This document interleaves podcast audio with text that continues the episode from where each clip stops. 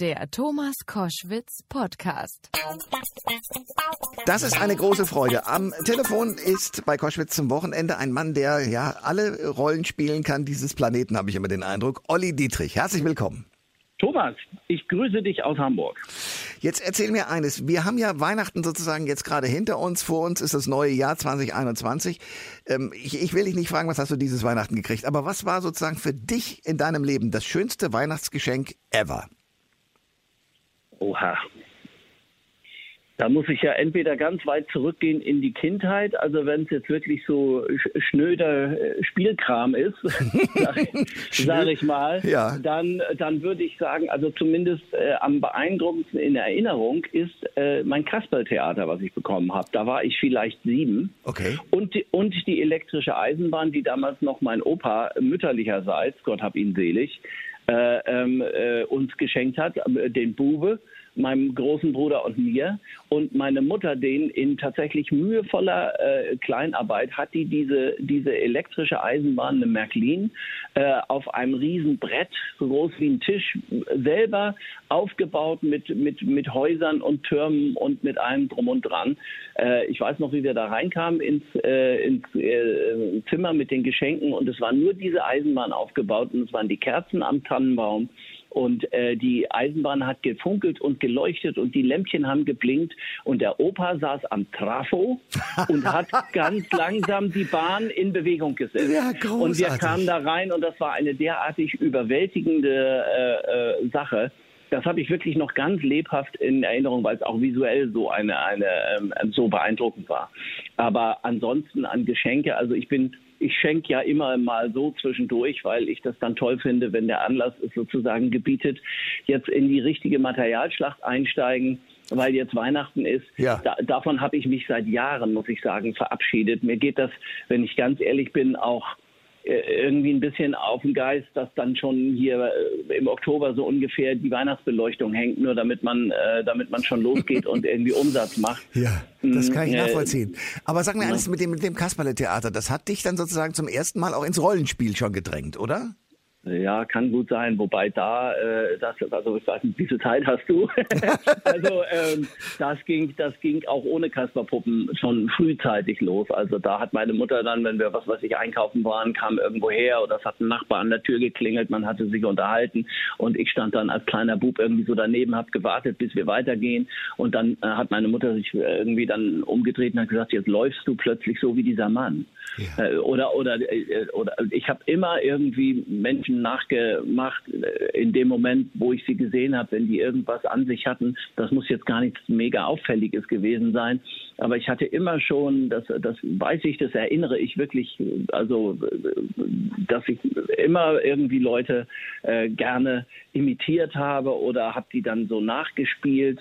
Und äh, wenn die irgendwelche Stimmungen verbreitet haben durch irgendwas, was sie gesagt haben oder so etwas, dann hatte ich mir das irgendwie ruckzuck zu eigen gemacht. Ne? Also ja, das, sehr, sehr, sehr gut. Ich, äh, die letzte Arbeit sozusagen von dir kann man in der Mediathek sehen von der ARD.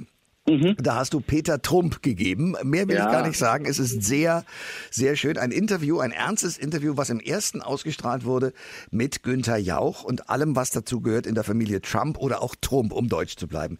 Zwischen den Jahren sind wir und ich meine, man weiß von der ja eine ganze Menge, A, was du an Rollen kannst und wen du da alles, was weiß ich, äh, Trixie Dörfel und wie sie alle heißen, die du äh, wunderbar äh, persifliert hast. Das zieht sich ja sozusagen durch deine Arbeit durch. Du bist Musiker, aber du bist auch mhm. Vater. Und was, genau. mich, was ich ja faszinierend finde, ist, du hast einen Sohn, der, sagen wir mal, in Amerika schon groß gefeiert wird, offenbar, und auch in England, oder?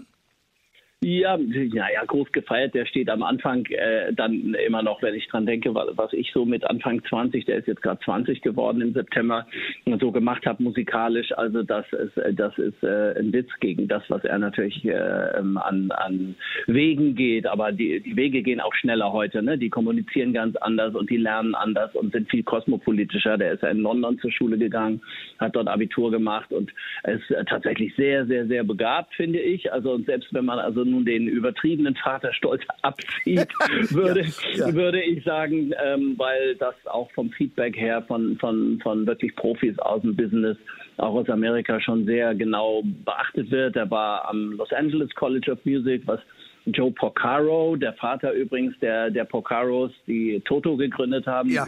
Der Vater hat damals, war er selber ein großer Musiker, ja. der hat, ähm, hat dieses College vor, ich glaube, 35, 40 Jahren gegründet.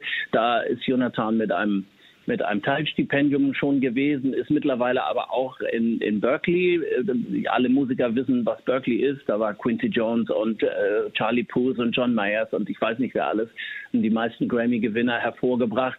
Dort hat Jonathan, der äh, Singer-Songwriter ist, ein ganz toll Klavier spielt und so seinen, einen Studienplatz angeboten bekommen tatsächlich, hat nach einer Audition, ja, dort studiert er jetzt, äh, wegen Corona zumindest im Moment noch von ferne ähm, äh, und hat aber zwischenzeitlich natürlich seine ganzen eigenen Songs schon, schon produziert, einen großen Teil. Und das machen die jungen Leute heute alles selber. Die brauchen erstmal keine Plattenfirma.